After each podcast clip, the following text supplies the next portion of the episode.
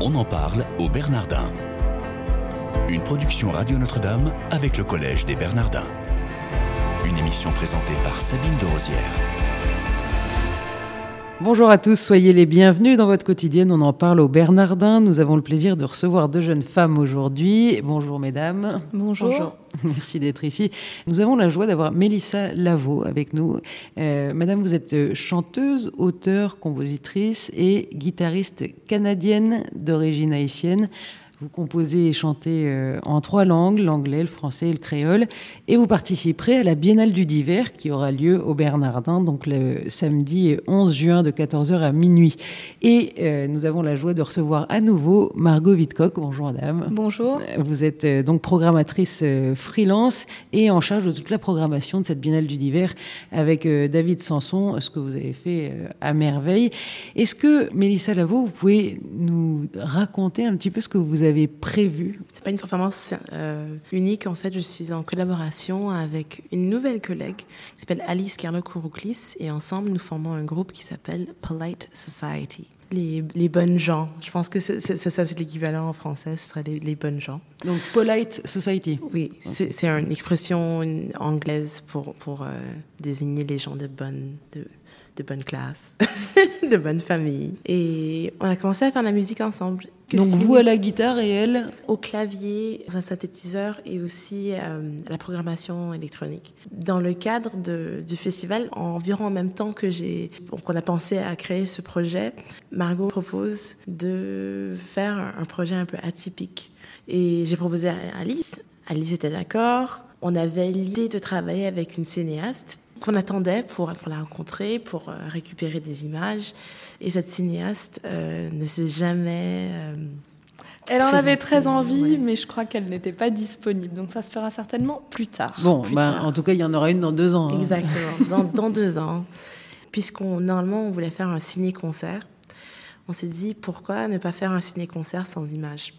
Parce qu'on n'a pas d'image. On, a voulu faire quelque chose qui, qui, était dans, qui rentrait un peu dans le thème du festival, qui est la transmission. Et on s'est dit comment transporter les gens sans image? Eh bien, il fallait baigner les gens dans le noir pour qu'ils puissent vraiment écouter. Et du coup, on, a composé euh, cinq suites, j'ai envie de dire cinq volets émotifs qui parlent un peu de transmission, mais en même temps qui touchent à, d'autres sujets dans la société, des, sujets qui nous tenaient à cœur. On en a choisi cinq, dont la, mélancolie, euh, la relation à la maladie, au corps, euh, le corps à l'avenir, la transmission de l'identité et la transmission de, de peine et de traumatisme à travers les générations. Et on en a fait. Vous nous faites de la psychogénéalogie euh, musique En musique, exactement, en musique. En s'empruntant aussi de, de, discours. Il y a tantôt un discours de James Baldwin, tantôt un extrait d'un film de Ousmane Samben qui s'appelle La Noire 2, tantôt euh, la voix de Marguerite Duras qui parle à Mélina Mercouri. On a fait rencontrer des voix qui normalement ne se rencontraient pas et on, les a présentés à nos instruments. Les, voix sont beaucoup en français, donc ne vous inquiétez pas, on restera dans la francophonie. C'est une sonate sauvage, je pense. Je pense que c'est une sonate sauvage hantée par des voix. Et c'est un spectacle qui dure combien de temps?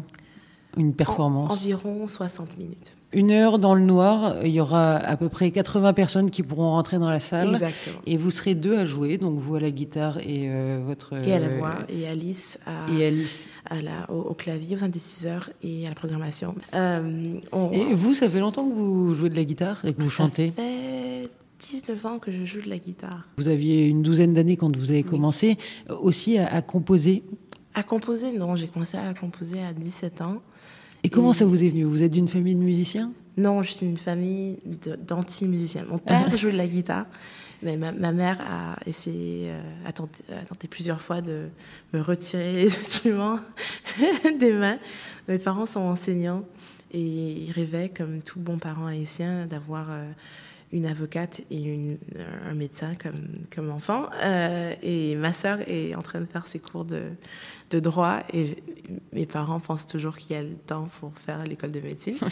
C'est bien l'espérance. ils, sont, ils, sont fiers, ils sont fiers de, de, de, moi, ils aiment bien entendre la musique, ils aiment bien partager mon travail, mais ils disent que c'est juste un coup de chance, que c'est un hobby qui, qui me permet de... Mais vous en vivez ou pas? J'en vis, j'en vis. Margot Wittcock, vous vous êtes rencontrés, mais c'était comment, Margot? Alors moi, je, je, connaissais la voix et le visage de Mélissa Lavo avant de la rencontrer. J'entendais sa voix sur Radio Nova, et j'avais vu ces très belles affiches à la, sortie de son premier album dans le métro parisien. Donc je connaissais son visage. Et on s'est rencontrés chez une amie, euh, une, une, artiste euh, visuelle de grand talent qui s'appelle Kapwani Kiwanga. C'est elle qui nous a réunis. Kapwani étant très occupée, on la voit peu, mais Mélissa et moi sommes restés euh, très en contact et on échange beaucoup sur ce qu'on fait. Je suis le travail de Mélissa, je, vais à ses concerts et, euh, et j'ai tout de suite pensé à elle avec cette programmation. Et je, suis très heureuse de ce qu'elle nous propose parce que ça part vraiment euh, du contexte très spécifique du lieu et du fil rouge que l'on tisse autour de la question de la transmission euh, de la parole, euh, du discours. Et donc le, le, concert va vraiment se composer à partir de textes et de voix, le terme voix étant même dans le titre euh, de, la, de, de, leur proposition. Mélissa Lavaux, ça représente quoi pour vous de, de vous produire au Bernardin? Vous, vous, connaissiez avant les Bernardins ou pas? Non, je ne connaissais pas du tout. Du coup, j'ai visité, visité, les, visité les lieux pour la première fois et une deuxième fois il y a, il y a deux mois, il y a un mois. Moi, j'ai une relation assez particulière avec les, lieux de culte ou les anciens lieux de culte parce que j'ai été élevée dans une famille très, très pieuse. Et du coup, j'ai toujours trouvé que on chantait pas assez. Le catholicisme en général, je, trouvais qu'on chantait pas assez. Quand j'étais à la messe, je me souviens, j'avais toujours envie de chanter plus. Et il y, a, quelques années, les gens n'arrêtaient pas de me proposer des, concerts dans des lieux un peu atypiques, dont dans des églises. Et le premier concert dans une église que j'ai fait, c'était aux Francophonies de Limousin. Et c'était magnifique. C'était une, petite chapelle. Et, et, depuis, je sais pas pourquoi, mais les gens, ils, ils me voyaient et disaient il faut que je fasse jouer dans mon église.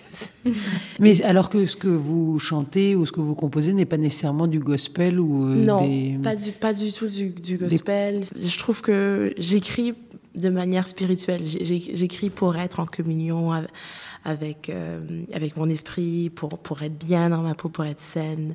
Euh, et, et, du coup, je, je trouve que ce sont des chansons qui sont appropriées pour le, le, le cas d'un lieu, euh, lieu spirituel, quel qu'il soit.